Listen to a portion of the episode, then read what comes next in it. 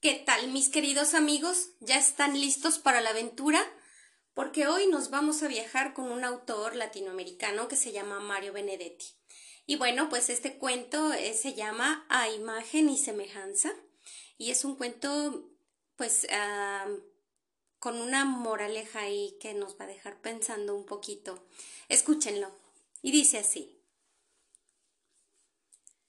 Era la última hormiga de la caravana y no pudo seguir la ruta de sus compañeras. Un terrón de azúcar había resbalado desde lo alto, quebrándose en varios trocitos. Uno de estos le interceptaba el paso. Por un instante, la hormiga quedó inmóvil sobre el papel color crema. Luego, sus patitas delanteras tantearon el terrón. Retrocedió, después se detuvo, tomando sus patas traseras como casi punto fijo de apoyo. Dio una vuelta alrededor de sí misma en el sentido de las agujas de un reloj y sólo entonces se acercó de nuevo. Las patas delanteras se estiraron en un primer intento de alzar el azúcar, pero fracasaron.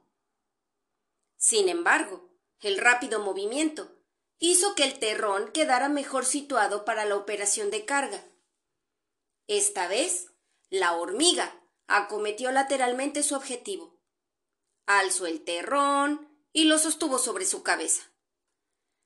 Por un instante pareció vacilar. Luego reinició el viaje, con un andar bastante más lento que el que traía. Sus compañeras ya estaban lejos, fuera del papel, allá, cerca del zócalo. La hormiga se detuvo, exactamente en el punto en que la superficie por la que marchaba cambiaba de color. Las seis patas se pararon en una N mayúscula y oscura. Después de una momentánea detención, terminó por atravesarla. Ahora la superficie era otra vez clara. De pronto, el terrón resbaló sobre el papel, partiéndose en dos. La hormiga hizo entonces un recorrido que incluyó una detenida inspección de ambas porciones y eligió la mayor. Cargó con ella y avanzó. En la ruta, hasta ese instante libre, apareció una colilla aplastada. La bordeó lentamente y cuando reapareció al otro lado del pedacito de colilla, la superficie se había vuelto nuevamente oscura, porque en ese instante el tránsito de la hormiga tenía lugar sobre una letra A. Hubo una leve corriente de aire, como si alguien hubiera soplado. Hormiga y carga rodaron. Ahora el terrón se desarmó por completo. La hormiga cayó sobre sus patas y emprendió una enloquecida carrerita en círculo. Luego pareció tranquilizarse. Fue hacia uno de los granos de azúcar que antes había formado parte del medio terrón, pero no lo cargó. Cuando reinició su marcha, no había perdido la ruta. Pasó rápidamente sobre una D oscura y al reingresar en la zona clara, otro obstáculo la detuvo. Era un trocito de algo, un palito acaso tres veces más grande que ella misma. Retrocedió, avanzó, tanteó el palito, se quedó inmóvil durante unos segundos. Luego empezó la tarea del carga. Dos veces se resbaló el palito, pero al final quedó bien afirmado, como una suerte de mástil inclinado. Al pasar sobre el área de la segunda A oscura, el andar de la hormiga era casi triunfal. Sin embargo, no había avanzado dos centímetros por la superficie clara del papel, cuando algo o alguien movió aquella hoja y la hormiga rodó, más o menos replegada sobre sí misma solo pudo reincorporarse cuando la persona volvió a poner la hojita en su lugar. La hormiga reinició la marcha, sin desviarse jamás de su ruta hacia el zócalo. Las otras hormigas con sus respectivos víveres habían desaparecido por algún invisible agujero. Sobre la madera, la hormiga avanzaba más lentamente que sobre el papel. Un nudo bastante rugoso de la tabla significó una demora de más de un minuto. El palito estuvo a punto de caer, pero un particular vaivén del cuerpo de la hormiga aseguró su estabilidad. Dos centímetros más y un golpe resonó. Un golpe aparentemente dado sobre el piso.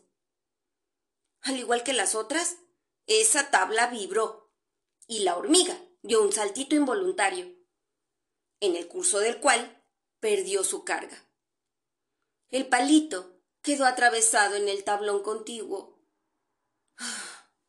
El trabajo siguiente fue cruzar la hendidura que en ese punto era bastante profunda. La hormiga se acercó al borde. Hizo un leve avance erizado de alertas, pero aún así se precipitó en aquel abismo de centímetro y medio. Ah, le llevó varios segundos rehacerse, escalar el lado opuesto de la hendidura y reaparecer en la superficie del siguiente tablón. Ajá. Ahí estaba el palito.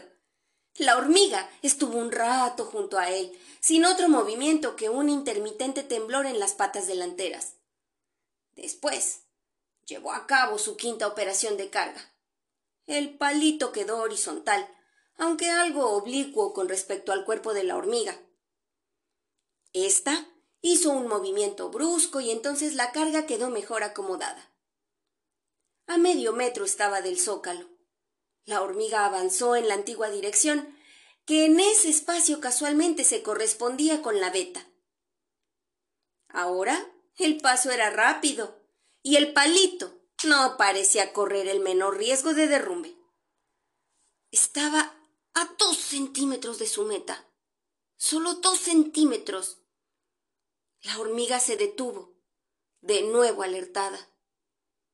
Entonces, de lo alto, apareció un pulgar, un ancho dedo humano, y concienzudamente aplastó carga y hormiga. Y este es el final de la historia.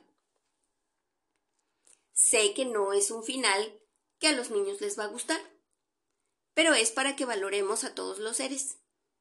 A veces no hay que destruirlos a todos. Y bueno, pues si les gustó la historia, por favor compártanla con sus amigos, compártanla en sus redes sociales. Recuerden que ya tenemos TikTok, por favor encuéntrennos ahí y síganos para darles pequeños resúmenes de los cuentos. También tenemos Facebook y tenemos Instagram, así que por favor dennos un like y comiencen a seguirnos. Espero que tengan un día fabuloso y les entrego una próxima historia muy prontito. Les mando un abrazo.